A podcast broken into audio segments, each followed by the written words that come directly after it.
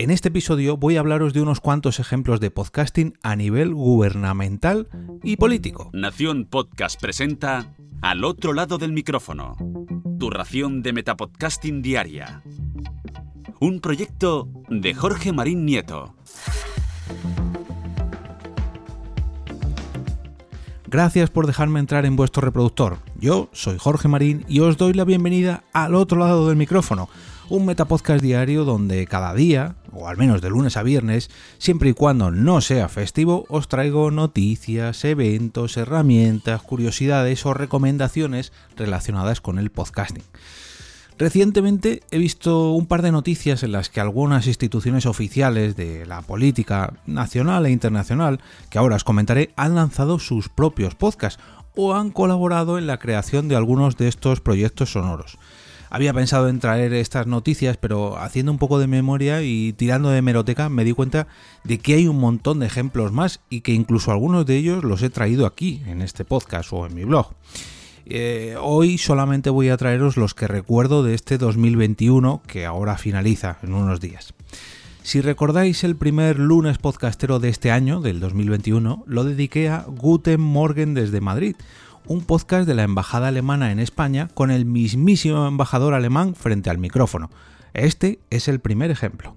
Llegar desde el extranjero a Alemania sin haber pisado antes el país puede ser complicado. Hay determinados códigos que al buscar casa o hacer amigos pueden ser muy útiles y no siempre aparecen en los libros. Por eso, en este episodio de Guten Morgen desde Madrid, lanzaremos una especie de guía rápida para vivir en Alemania. Buenos días, embajador. Buenos días. Eh, sí, porque cuando uno se instala en un nuevo país, siempre agradece recibir algunos consejos de amigos o conocidos por cierto, era exactamente mi situación hace tres años antes de llegar a España, un país bastante desconocido para mí. Y es por eso que hemos decidido hoy recurrir a dos viejos conocidos, a Raúl Gil y a Franco Feledone. En este caso no es un político de nuestro país, sino que es un diplomático alemán, pero el caso es que eh, no solamente me parece una gran iniciativa, sino es que además se trata de un gran podcast, un programa que acerca al ciudadano de la embajada, perdón, que acerca al ciudadano la embajada alemana y que hace precisamente su trabajo, el trabajo de la embajada, que es dar a conocer el país germano a los españoles.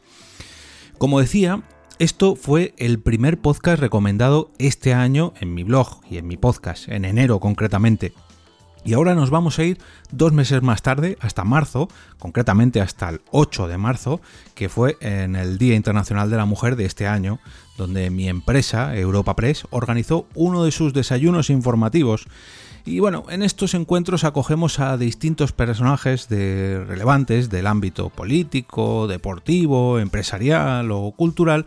Y en esta ocasión el invitado eh, fue el por aquel entonces ministro de Cultura y Deportes, José Manuel Martínez Uribe. Una vez terminado el encuentro y el streaming, me dispuse a editar la versión del podcast de ese desayuno informativo y cuando lo estaba haciendo, una palabra de la intervención inicial del ministro me hizo levantar una oreja. Concretamente fue al oír lo siguiente. En el año 2020, en este año terrible de pandemia, hemos duplicado las ayudas para el cine hecho por mujeres respecto al 19, que fueron 11 millones y hemos pasado a 20 millones. Eh, la presencia clara de las mujeres también en, nuestros premios nacionales, desde Isabel Coiset a Irene Vallejo. Eh, y este día de hoy, que celebramos el 8 de marzo, vamos a hacer algunas actividades en el Teatro de la Zarzuela, la Zarzuela en femenino, en la Biblioteca Nacional de España, Ellas hablan solas, una lectura dramatizada y los podcasts que les animo a escuchar de Radio Nacional eh, sobre Emilia. Ahí tenemos al ministro de Cultura y Deportes recomendando un podcast que verá hecho con, con Radio Nacional. Em, un mes más tarde, en abril, fue la plataforma de podcast Podimo o Podimo la que lanzó Sintonías Infrecuentes, con ni más ni menos que el expresidente del gobierno Felipe González a la cabeza de su propio podcast. Yo creo que hoy hacemos un paso más, que es eh, hacer esta serie de podcast para llegar a audiencias distintas, para hacerlo con la voz, ¿no? que la voz es cercanía, es empatía y por tanto insisto, poder eh, hacer que la gente escuche y que le parezca útil todo, todo lo que tenemos a decir, ¿no? Lo que pasa es que lo que debería ser algo absolutamente normal, como lo es en muchas democracias del mundo, aquí resulta llamativo y excepcional porque los presidentes pongan a disposición del público su legado. Que se haga tecnológicamente bien, que sea más interactivo. y em, yo seguramente, y seguramente muchos de vosotros, conocía la famosa entrevista que hizo Joe Rogan al presidente de los Estados Unidos de América, Barack Obama, en su podcast allá por 2013 pero sinceramente yo hasta el momento no tenía constancia de que en nuestro país hubiera habido otro caso similar o parecido. Estamos acostumbrados a que los políticos participen como invitados en un programa de radio y quizás también en algún podcast. Pero hasta este caso, que el de Felipe González, creo que ninguno se había puesto a hacer su propio programa. Bueno, a, hacerlo entre comillas, a protagonizarlo, que yo la, verdad que no me imagino al señor González eh, poniéndose a montar un equipo de grabación o editando el podcast en Audacity o en Audity o no. Yo creo que no, pero bueno, y de un presidente del gobierno socialista nos vamos a ir a otro presidente socialista, en este caso al actual, a Pedro Sánchez, ya que en octubre de este 2021, Pedro Sánchez presentaba en una rueda de prensa en la Moncloa el nuevo Plan de Acción Salud Mental y COVID-19. Y dentro de su discurso pronunciaba las siguientes palabras.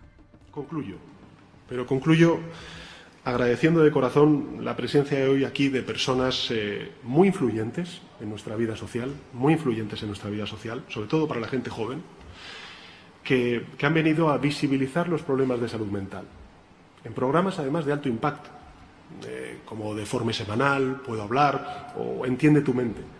Yo quiero deciros a todos y a todas que vuestra labor es encomiable y os lo agradezco de corazón porque al final lo que hacéis es convertir vuestras experiencias en mensajes de concienciación social, de compromiso y de superación.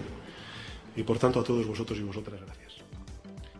Uy, uy, uy, uy, uy, casi, casi le podemos eh, oír pronunciar la palabra podcast, pero no, no pudo ser. Ha hecho alusión a tres grandes podcasts, como son Entiende tu mente, Puedo hablar o Deforme Semanal, y aunque lo haya hecho con la palabra programa, pues es un hecho histórico para el podcasting nacional que ni más ni menos el presidente del gobierno actual reconozca la labor de varios podcasts, en este caso, pues para ayudar a la salud mental de los españoles. Y ha puesto, ya digo, tres, tres ejemplos.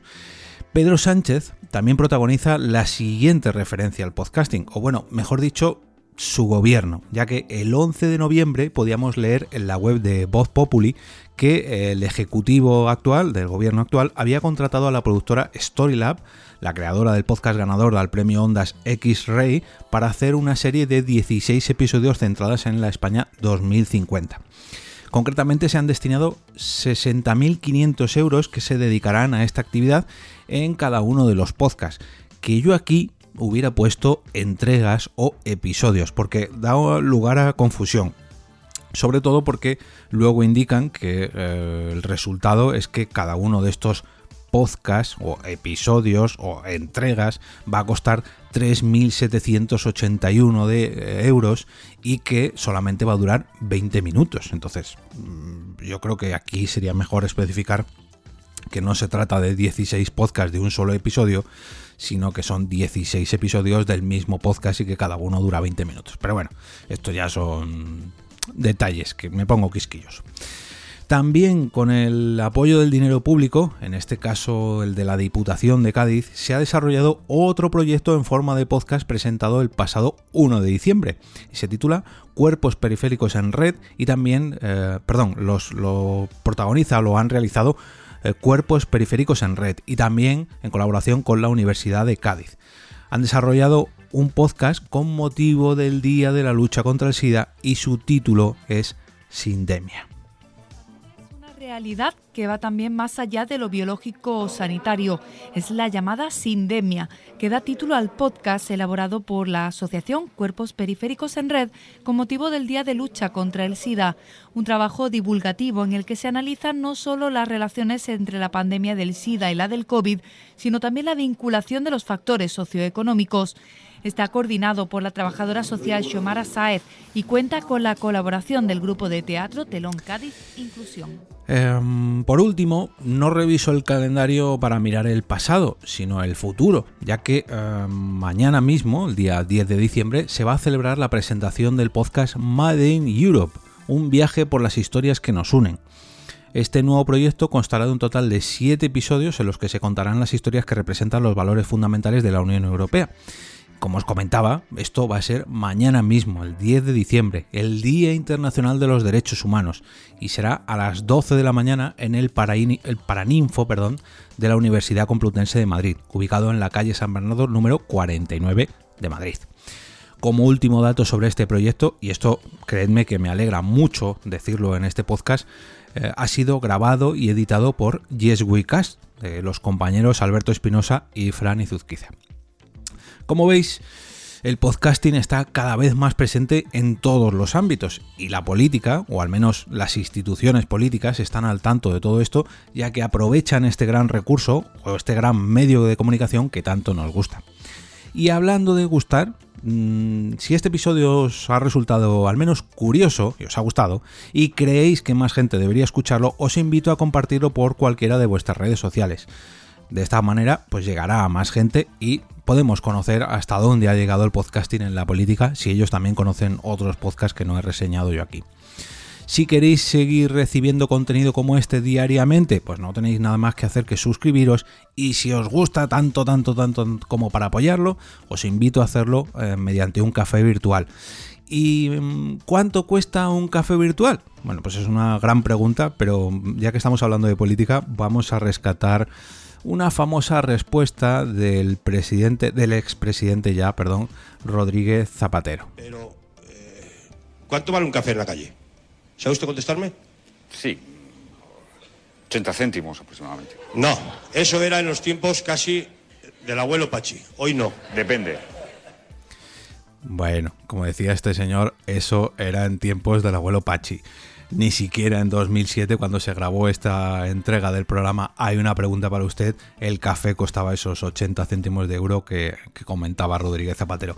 Hoy en día más o menos en la calle el café con leche o el café en los bares ronda el euro y medio.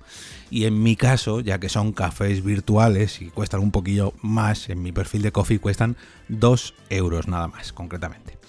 Ya digo, si este episodio os ha gustado y queréis apoyarlo, podéis hacerlo entrando en jorgemarinieto.com barra café. Y allí os invito a revisar todas las opciones que ofrezco para que este proyecto siga adelante gracias a vuestro apoyo y de esta manera pueda seguir pasándome cada día por vuestro reproductor.